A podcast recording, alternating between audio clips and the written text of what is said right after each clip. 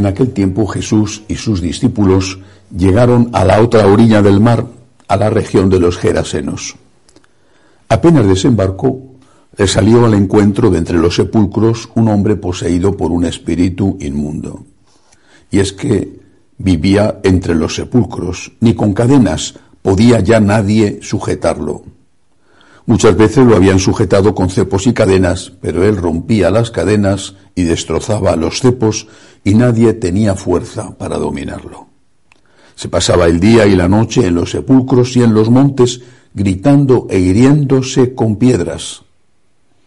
Viendo de lejos a Jesús, echó a correr, se postró ante él y gritó con voz potente, ¿Qué tienes que ver conmigo, Jesús, Hijo del Dios Altísimo? Por Dios te lo pido, no me atormentes. Porque Jesús le estaba diciendo, Espíritu inmundo, sal de este hombre. Y le preguntó, ¿cómo te llamas? Él respondió, me llamo Legión, porque somos muchos. Y le rogaba con insistencia que no los expulsara de aquella comarca. Había cerca una gran piara de cerdos paciendo en la falda del monte. Los espíritus le rogaron, envíanos a los cerdos para que entremos en ellos. Él se lo permitió. Los espíritus inmundos salieron del hombre y se metieron en los cerdos, y la piara, unos dos mil, se abalanzó acantilado abajo al mar y se ahogó en el mar.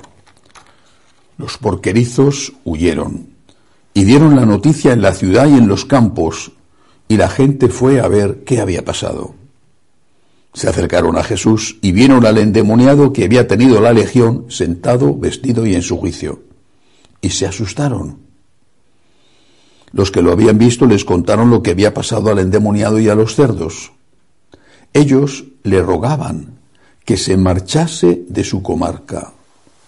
Mientras embarcaba, el que había estado poseído por el demonio le pidió que le permitiese estar con él, pero no se lo permitió sino que le dijo, vete a casa con los tuyos y anúnciales lo que el Señor ha hecho contigo y que ha tenido misericordia de ti. El hombre se marchó y empezó a proclamar por la Decápolis lo que Jesús había hecho con él. Todos se admiraban. Palabra del Señor. Gloria a ti, Señor Jesús. Este no es un milagro más de los que hizo Jesús o un milagro más de los que tuvieron como objetivo curar a personas poseídas por el demonio. Lo que hace singular este milagro no es el milagro en sí, sino la respuesta de la gente. Por primera vez, después de un milagro, habitantes de esta ciudad, no sabemos si la mayoría o los directamente interesados en el negocio de los cerdos, Después de un milagro, la gente le dice a Jesús que se vaya. Normalmente, después de un milagro, le dicen que se quede, que haga más milagros, y acude gente de un sitio, de otro, de otro, hasta el punto de que a veces el Señor no podía ni siquiera vivir con una mínima paz, con un poco de intimidad. Bueno, pues en este caso, único caso, después de un milagro, le dicen a Jesús que se marche dice que se lo pidieron de forma educada, dice, le rogaban, le rogaban porque tenían miedo, lo había dicho el Evangelio en la, en la línea anterior, se asustaron, tenían miedo, entonces le rogaban, no le obligaban, pero le rogaban que se fuera. ¿Por qué? Es un comportamiento supuestamente extraño. Después de un milagro, tú das gracias, y le dices, oye, que tengo más cosas que pedirte, has curado al endemoniado, y ya tengo aquí este que tiene la lepra, este otro que tiene cáncer, este otro que tiene parálisis, ya que estás aquí, haz el favor. Bueno, márchate, le dicen. ¿Por qué? Porque también por primera vez el milagro no ha sido gratis, ha tenido un precio. Cuando el paralítico se levanta, agarra su camilla y echa a andar, no hay precio a pagar. Cuando el leproso es curado de sus heridas y está sano, no hay precio a pagar. cuando el ciego recobra la vista, cuando el sordo vuelve a oír, cuando el mudo vuelve a hablar, no hay precio a pagar. Qué bueno eres, Señor, que nos lo das todo gratis. El gratis total es lo que queremos. No quiero pagar nada. Tengo un problema, pido ayuda a Dios, ya está. Pero cuando hay que pagar algo, cuando nos dicen, eso que estás buscando tiene un precio, entonces le decimos a Jesús, haz el favor de marcharte que no me interesa, no quiero pagar el precio por nada. Y esto es simplemente ignorar la realidad. En la vida lo aprende uno cuando va creciendo. En la vida todo tiene un precio. ¿Tú quieres tener una familia? Pues tienes que pagar el precio de la familia. ¿Quieres tener hijos? Pues tienes que pagar el precio de educar a tus hijos, porque si no, estás perdido. ¿Tú quieres tener un trabajo? Pues tienes que pagar el precio de ser un buen profesional y de cumplir eh, tus obligaciones. ¿Quieres tener un título universitario? Pues tienes que pagar el precio de estudiar. Vivimos en un contexto en el cual todo es un derecho y además es un derecho que nos deben sin dar nada a cambio. Vivimos en el tiempo de los derechos, la inflación de los derechos, todo, cualquier cosa es un derecho, incluso el derecho a matar, por ejemplo, con los abortos. Pero no existen los deberes, las obligaciones no existen. Lo queremos todo, lo queremos ya y no queremos dar nada a cambio para conseguir lo que queremos. Queremos todo y que nos lo regalen todo. Esto es lo que pasó con aquellos gerasenos. queremos todo, pero los dos mil cerdos, los dos mil cerdos que se queden aquí, que vivimos de eso. Precio a pagar, ninguno. Apliquemos esto a tantas realidades. La familia. Eh, estoy impresionado por los datos que se han ido conociendo eh, a lo largo de, esta semana. Datos, por ejemplo, referidos a España, pero que seguramente serán extrapolables a otros países. La cantidad de separaciones entre los jóvenes es espectacular. El 75% de las parejas se rompe. El 75% no eh, analizan estas eh, estadísticas las rupturas que se producen al margen de algún tipo de legalización, sino las rupturas que se pueden contabilizar porque han sido legalizadas. No me refiero a las que se casan por la Iglesia, que ya son en España una pequeña minoría, sino aquellas que tienen algún tipo de vínculo legal. El 75% se rompen. Ahora suma aquellas que no tienen una legalización. Nos vamos a vivir juntos, sin más, y luego ya veremos.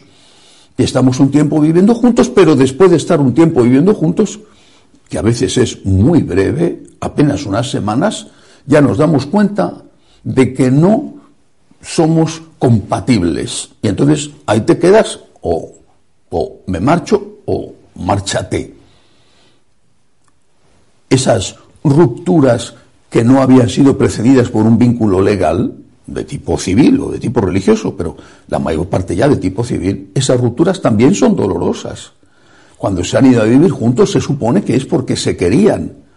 Y sin embargo, también eso se ha roto, y a veces rapidísimamente, y también eso ha generado dolor y frustración, sensación de engaño, equivocarse, una y otra y otra y otra vez. Eh, el, sociólogo que, que, presentaba la estadística hablaba de la fragilidad de, la, de los vínculos que se establecen porque solo están basados, decía, en el sentimiento. Y cuando el sentimiento se va, cariño, yo ya no siento nada por ti. O ya no me tienes nada que aportar, ya no aportas nada a mi vida. O tú vales mucho y necesitas a alguien mejor que yo, te mereces a alguien mejor que yo. No estamos dispuestos a pagar ningún precio. Han educado durante décadas a esta generación en que el amor es equivalente al sentimiento, en que se puede tener todo sin pagar nada. Y la consecuencia es la destrucción de la sociedad.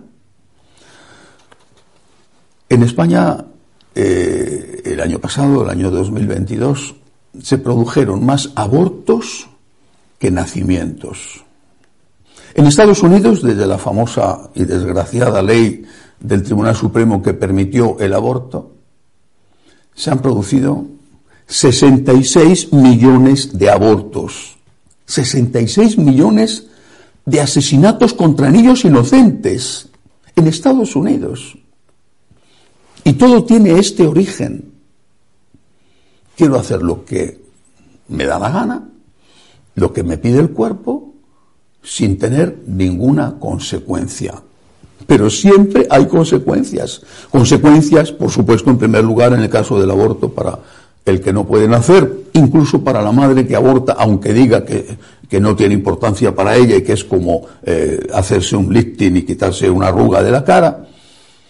Consecuencias cuando se rompen las parejas, incluso, repito, aunque no sean parejas casadas por la iglesia, hay siempre dolor y frustración consecuencias porque no hay niños y la sociedad envejece hasta el punto de que su sistema económico es insostenible porque no se podrán pagar las pensiones, ya está la realidad encima de la mesa. ¿Qué tenemos que hacer? Pues afrontar los problemas. Afrontar los problemas y no huir.